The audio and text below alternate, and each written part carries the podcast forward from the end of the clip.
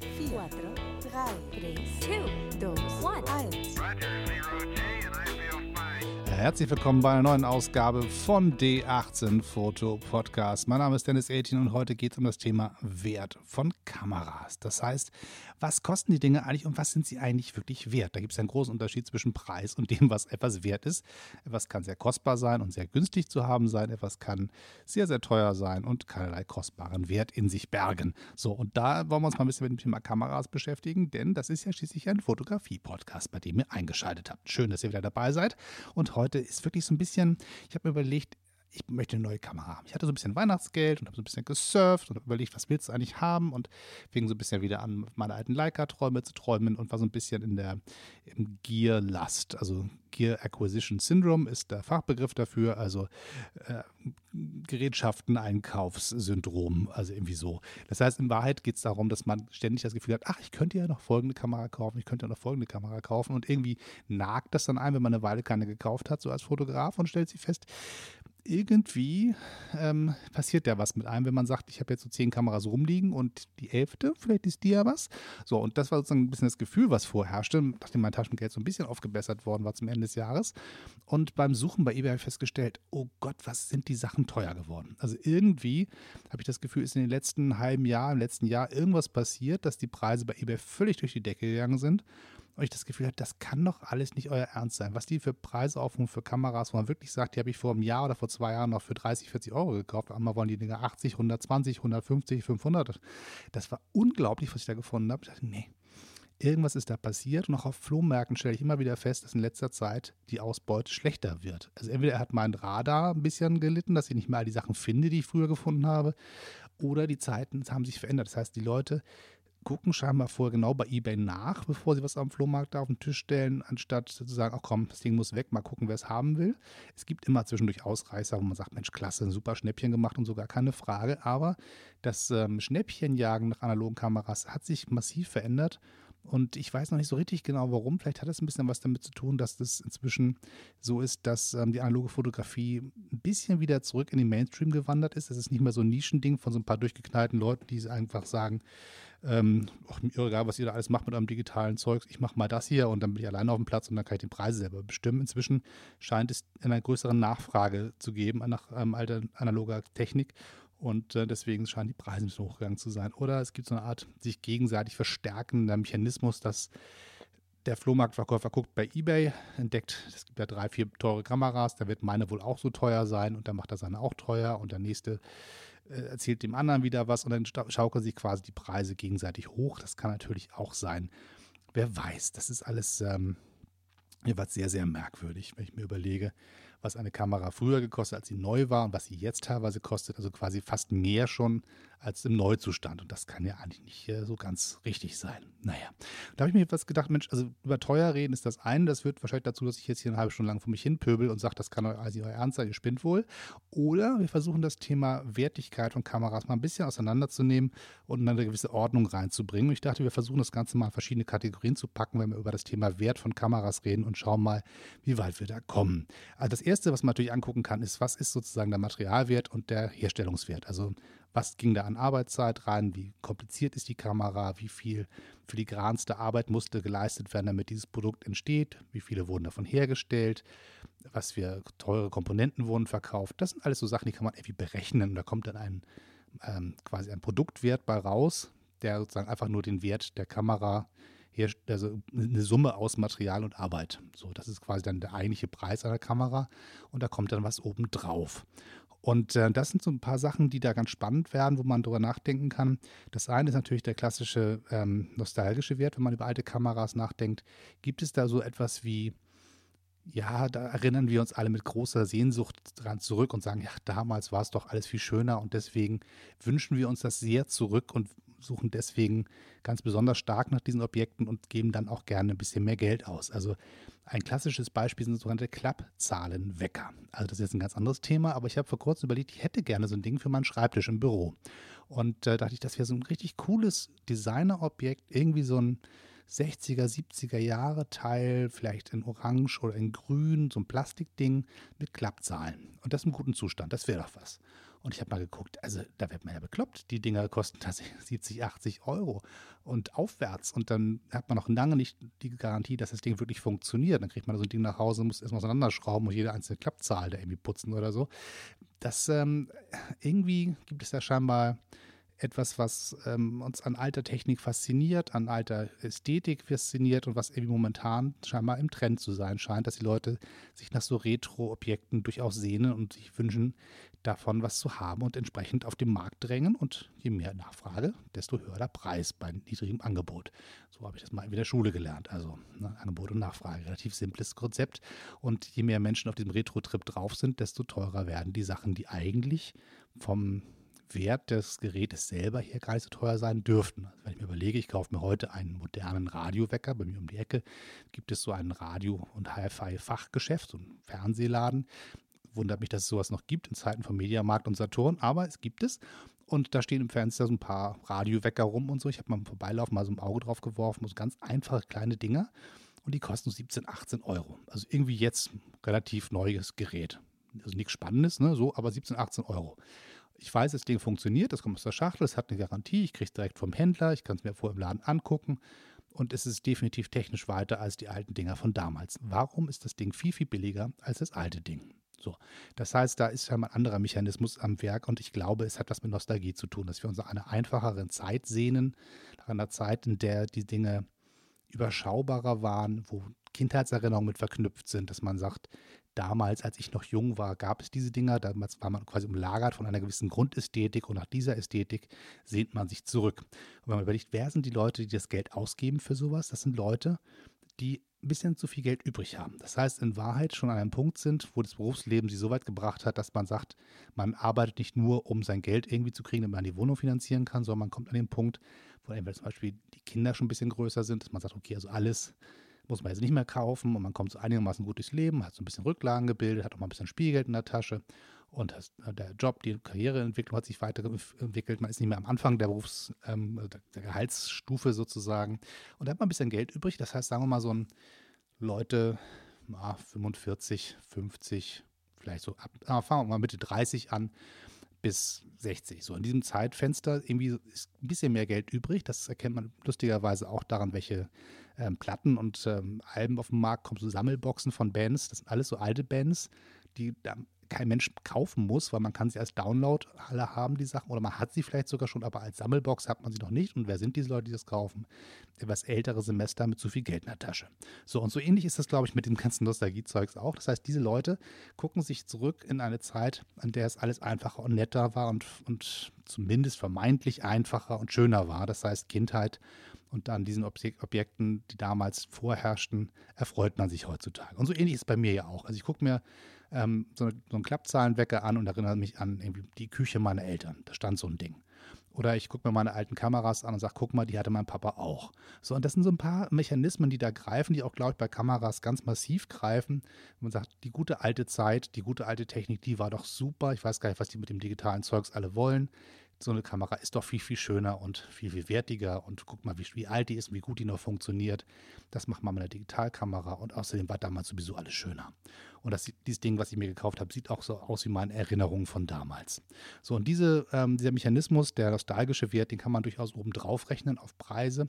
Das ist, glaube ich, ganz, ganz wichtig. Und wenn man dann das Ganze noch addiert mit so einem, äh, so einem Kult, äh, Kamerakult-Faktor, vielleicht kann man das nennen, der dazukommt. Also wenn ich eine Leica angucke, es gibt so viele Leicas, die eigentlich technisch vergleichbar sind, die preislich aber unglaublich aneinander vorbeigaloppieren, in die eine oder die andere Richtung.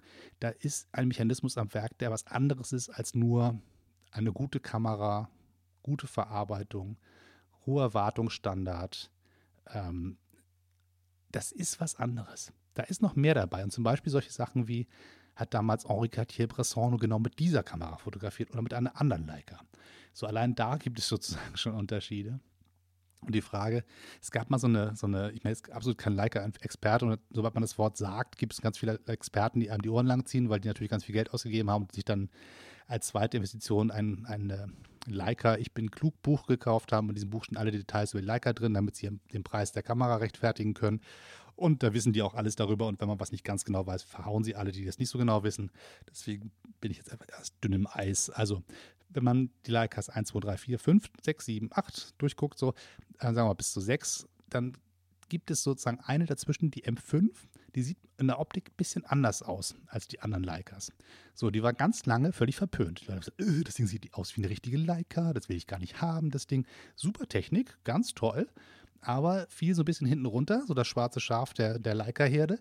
Und die Leute haben es einfach nicht haben wollen, weil die Form ein bisschen anders war. Die haben mal was ausprobiert und haben festgestellt, nee, will keiner haben. Und dann sind sie quasi mit der M6 zurück zum alten äh, Leica-Design. So, und das sind so Sachen, wo ich mir denke, hm, irgendwas ist da anders. Das heißt, sowas wie ein, ein Kultwert, der da passiert um dieses eine Objekt. Das muss genau so sein. Und es muss ganz genau so sein, damit eine Fangemeinde sich sammelt. Und diese Fangemeinde hypt sich gegenseitig hoch und bestätigt sich gegenseitig die Meinung.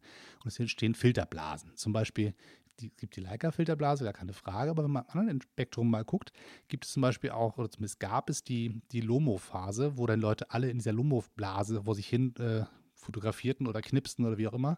Und die Lomo LCA zum Beispiel ist ja in Wahrheit eine kleine ganz kompakte, ganz fähige Kamera, aber eigentlich doch ein bisschen schroddelig und macht merkwürdige Bilder und so richtig gut sind die Bilder nicht, wenn man sie rein klassisch betrachtet. Wenn man sie aber anguckt und sagt, hm, der hat einen Charakter, die hat eine Eigenheit, die ist irgendwie, die haben andere Kameras nicht. Das ist was Besonderes. So, und da kann man sagen, okay, man hat eine besondere Kamera gefunden, schön, dass sie ein bisschen anders ist als andere und gut ist. Nee, da haben sich die Marketingstudenten hinter der Firma Lomography versammelt und haben gesagt, hm, da machen wir was von und haben da einen Monster-Hype gebaut und haben eine richtige Marketingkampagne gestrickt und ein Unternehmen drauf gebaut, was allein darauf basiert, dass diese eine Kamera andere Bilder gemacht hat als andere.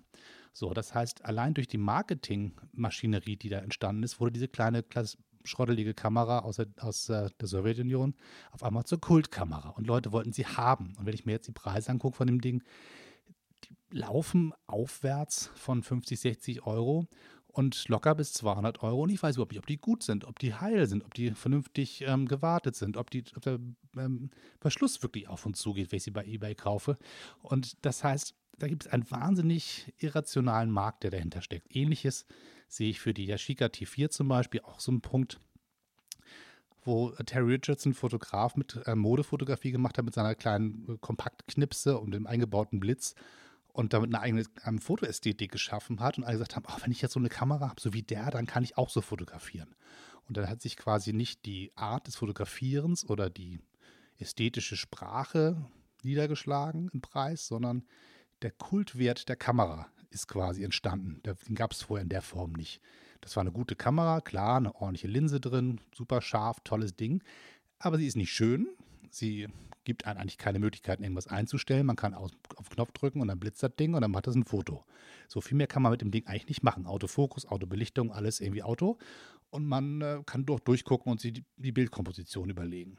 Das ist für eine Kompaktkamera eigentlich okay so, aber dass die dann Preise aufrufen, heutzutage von 200 bis 300 Euro für so ein Ding, noch weiter nördlich teilweise, das ist schon nur mit einem Kult zu erklären. Anders kann man das, glaube ich, gar nicht ähm, erklären.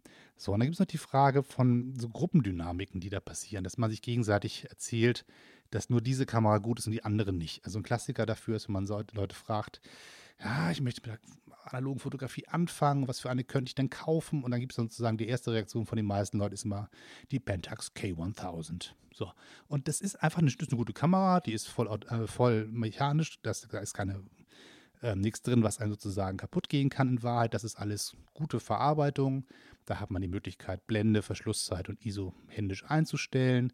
Da ist alles richtig schön mechanisch. Da kann man nicht sich auf irgendwas verlassen. Da muss man es selber machen. So, das ist ein richtig guter Grund, so eine Kamera zu empfehlen als Einstiegskamera. Nur gibt es aber tausend andere Kameras, die genauso gut sind, die genau diese gleichen Voraussetzungen erfüllen und die teilweise auch nicht schlechter sind von der Bildqualität her. So. Aber irgendwie reden alle über die Pentax K1000. Das heißt, irgendwann hat mal einer angefangen zu sagen, das ist die richtige Kamera, die müssen wir haben, wenn wir anfangen wollen zu fotografieren, das Menschen beibringen zu wollen. Und dieser Mechanismus des sich gegenseitig Erzählens, das ist die richtige Kamera. Das ist die absolute ultimative Einsteigerkamera. Das ist so ein Punkt, der sich ähm, ja, mit so sich gegenseitig verstärkenden Erzählungen zu tun hat. Also eine klassische Filterblase. Wer in dieser Blase drin ist, erzählt sich immer das Gleiche und alle, die da drin sind, glauben das. Und diese Blase wird ein bisschen größer, weil Leute dazukommen. Und in Wahrheit gibt es eigentlich gar keinen, der mehr sagen kann, warum das eigentlich mal angefangen hat, dass alle nur über diese eine Kamera reden. Woran liegt das? So, sehr, sehr merkwürdig. So, und da gibt es einen Bereich, der ist noch ein bisschen, da könnte man fast eine eigene Podcast-Folge draus machen.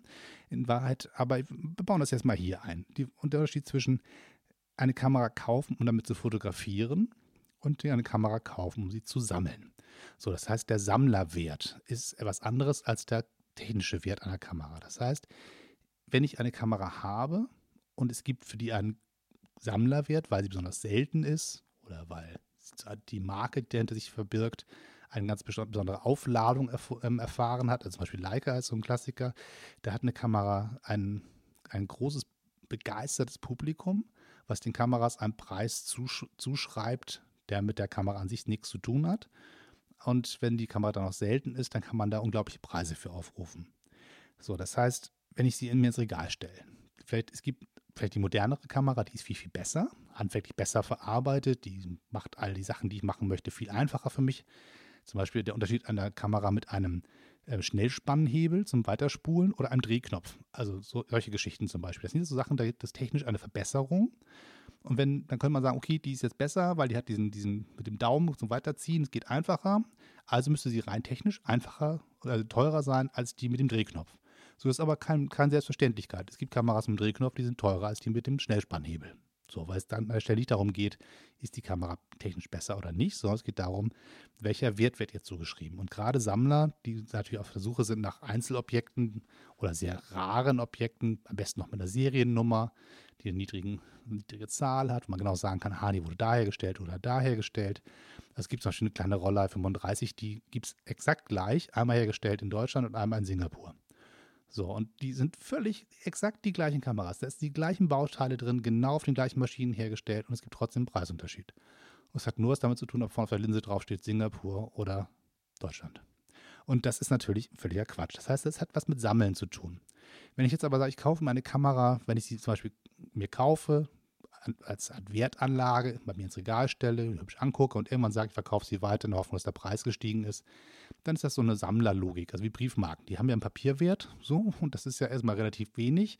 Da gibt es einen Nennwert, das ist dann draufgeschrieben, wie teuer die Briefmarke sein müsste, die paar Cent oder Pfennig.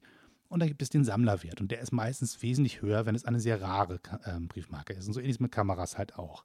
Wenn ich jetzt aber sage, ich möchte eine Kamera haben, um damit zu fotografieren, muss ich dann die teure Kamera nehmen oder kann ich eine vergleichbare Kamera nehmen, die günstiger ist?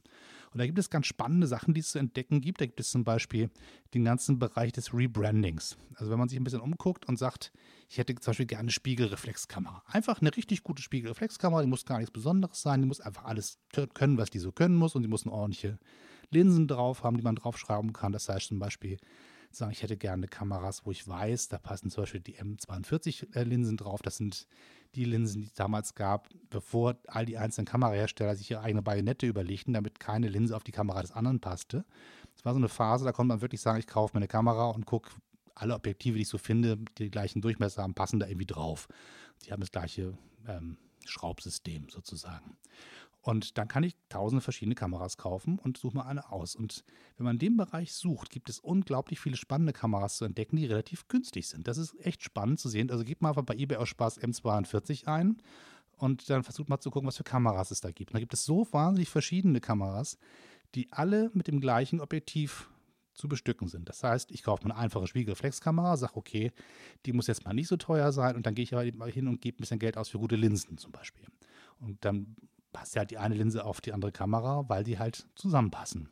Das ist eine sehr, sehr schöne Variante, um auch ein bisschen Geld zu sparen, zu sagen, okay, das wirklich Wichtige ist ja das ordentliche Filmmaterial da hinten drin. Das ist ähm, mit billigen Filmen ist die Kamera, egal wie teuer sie ist, macht sie keine guten Fotos. Und wenn ich eine richtig schöne Kamera habe, aber beim Objektiv gespart habe, dann kann ich es vielleicht ganz smooth auslösen und ganz toll weiterspulen. Und die Kamera fühlt sich gut in der Hand an, aber die Bilder gefallen mir immer noch nicht, weil die Linse nicht scharf ist, so zum Beispiel. Oder nicht so scharf, wie ich es gerne hätte. Und deswegen würde ich immer empfehlen, kauf einen günstigen Kamerabody und kauf dir gute, teure Linsen, da hast du mehr von, als wenn du sozusagen permanent neue Kameras kaufst. Kauf dir lieber ein paar neue Linsen, da hast du ein bisschen mehr von. Auch wenn der Kauf dann nicht so viel Spaß macht, das sehe ich ein. So, aber wenn ich jetzt zum Beispiel das Rebranding wollte ich eigentlich eben reden. Das heißt, wenn ich jetzt einfach sage, die richtig ähm, Hauptmarken sind mir zu teuer. dann kann ich ja mal gucken, zum Beispiel bei eBay, wenn ich sage, ich möchte jetzt eine Spiegelreflexkamera haben, die richtig gut ist technisch, aber mich nicht total arm macht, dann gucke ich mal nach, nach den Geräten zum Beispiel der Firma Porst oder der Firma Revue. Das heißt im Prinzip ähm, Revue, was die Eigenmarke oder war die Eigenmarke von Quelle. Die haben einen ganzen Haufen Kameras importiert und haben sie neu gebrandet. Da kam der eigene Name vorne drauf. Und ähm, Porsto hat das ähnlich gemacht. Die hatten ähm, quasi, ähm, war nicht eine Eigenmarke von irgendwas, sondern war halt selber großer Kamera- und, und Fototechnik-Verkäufer. Und der Witz war, viele der Kamerahersteller haben die Kameras mit Preisbindung verkauft. Das heißt, der Kamerahersteller hat gesagt, diese Kamera kostet so und so viel Mark, hat die verkauft. So, nun könnte man sagen, na gut, ich kaufe dir jetzt nicht eine ab, sondern als Händler kaufe ich dir vielleicht 1000 ab. Da musst du doch mit dem Preis runtergehen beim Einkauf und diesen Preis kann ich dann sozusagen ein bisschen senken, damit ich meinen Kunden eine günstigere Kamera anbieten kann. Das heißt im Prinzip durch den Masseneinkauf zu sagen, ähm, kann ich meinem Kunden was bieten, was er vielleicht im kleineren Laden nicht kaufen kann oder zu dem Preis nicht kaufen kann. Diesen Mechanismus, den haben sie damals sozusagen nicht bedienen können, weil es eine Kamerapreisbindung gab. Und um das zu umgehen, haben sie die Kameras genommen und haben sie neu mit Namensschildern versehen. So, dann stand dann darauf Post oder Revue Flex oder Revue. Und dieser Mechanismus des Rebrandings hat dazu geführt, dass ganz, ganz viele Leute sich Kameras kaufen konnten, die nicht so viel Geld hatten. Und ähm, diese Kameras fliegen jetzt wieder über den Gebrauchtmarkt und sind aber dadurch, dass sie diese Namen Post und Revue haben, anstatt ähm, Fuji oder Nikon oder das, die DDR-Marken ähm, Pentacon oder ähm, Praktika, auf einmal gibt es sozusagen Kameras, die genau die gleichen sind, nur mit einem Namensschild vorne drauf, wesentlich günstiger. Also ich gucke jetzt einfach mal auf meine schöne Liste von Revue-Kameras zum Beispiel und schauen wir mal so ein bisschen an die ähm, Spiegelreflexkameras. Da haben wir mal einen guten Vergleichswert. So, die Revue Auto-Reflex. Wenn ich mir die genauer angucke, dann steht da drauf auf meiner wunderbaren Liste, dass die eigentlich wahrscheinlich hergestellt worden ist von Konica. So, eine Konica ist, da ist ähm, heutzutage für einen anderen Preis zu kriegen als eine Revue Autoflex. Jetzt machen wir uns mal den, den Spaß und gehen jetzt mal zu eBay und geben da mal ein, einfach den Vergleich so, das Ding heißt, ich hatte eben gesagt, wie heißt das Ding? Autoreflex, ne? Genau, Revue Autoreflex. So. Soll mal ein bisschen beim Tippen zuhören. Das kennt ihr nur schon von mir. Revue Auto Reflex. So, dann schauen wir mal, was wir da finden. Da liegen wir bei Preisen. So, hier gibt es einen zum Sofortkaufen für 112. So, da gibt es ein bisschen was, die sind dann mit extra Ausstattung, die sind bei 170, das ist ein bisschen teurer. Hier ist eine für 44, 29, 124, okay, bis zu 300 Euro sehe ich hier. Aber es gibt auch welche, die weiter unterliegen. So, nehmen wir das gleiche mal und tippen da jetzt mal ein. Was sollten wir eben eintippen? Was haben wir gesagt? Das Ding müsste eigentlich eine Konica Autoreflex sein. Mal sehen, was wir da finden. Da müssen wir jetzt nur das Revue austauschen gegen Konica. So, mal schauen. So, gleiche Kamera. Und hier sehe ich ein etwas merkwürdiges Bild, weil es die Kamera kaum zu finden gibt. Das heißt, kein gutes Beispiel. Schade. Na, doch hier ist eine, die geht bei 80 los. Gibt es eine für 45, das ist schon mal ganz gut. Ah, das ist auch die Post. Das ist ja die Post-Reflex. Das ist dann sozusagen die, angeblich die gleiche. Das ist immer so ein bisschen der Witz, dass sie dann mal reinschreiben, die Suchbegriffe bei eBay. Das, ist, das verwirrt da manchmal so ein bisschen. Aber die Konica Autoreflex gibt es jeweils nicht ordentlich in größeren Mengen, als man da wirklich einen Vergleichwert herkriegen kann. Nehmen wir mal eine andere Kamera. Nehmen wir mal hier die, die Revue Flex AC2. So. Rebuflex AC2. So, da gibt es ein paar. 15 Euro, 40 Euro, 20 Euro, ich mal für 99, 35 Euro. Also das, da ist irgendwie schon mal gar nicht schlecht. Und jetzt schauen wir mal drauf, was das sozusagen, welche, welcher Kamerahersteller da ist. Das ist die, das ist die Chinon C, CE4. So, kopieren wir uns das mal rüber und schauen mal nach, was uns eBay zu dem Ding als, als Preisvergleich ausspuckt. Das ist jetzt ein Spiel, das machen wir jetzt ja nicht die nächste halbe Stunde, nur dass ihr das, falls ihr jetzt meinem Spieltrieb hier so ein bisschen, meinem Erforscherdrang hier ähm, folgen wollt.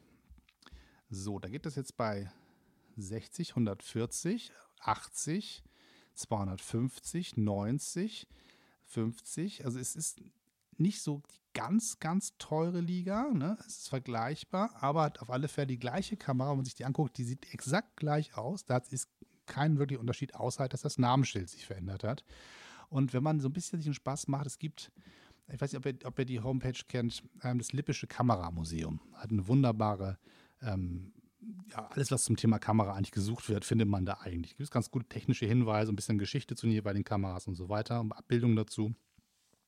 Und wenn man sich das anguckt, dann entdeckt man unglaublich viele verschiedene Kameras, die unter dem Label Konica, äh, ähm, äh, Revue, Entschuldigung, Revue oder Post gelaufen sind. Da gibt es ganz, ganz viele Unterschiede und man sagt, hm, das ist doch die gleiche, habe ich doch schon mal gesehen. Und guckt man sich die an und sagt, ja, guck mal, klickst du drauf und stellst fest, aha, die Kamera gab es von einer anderen Firma schon mal.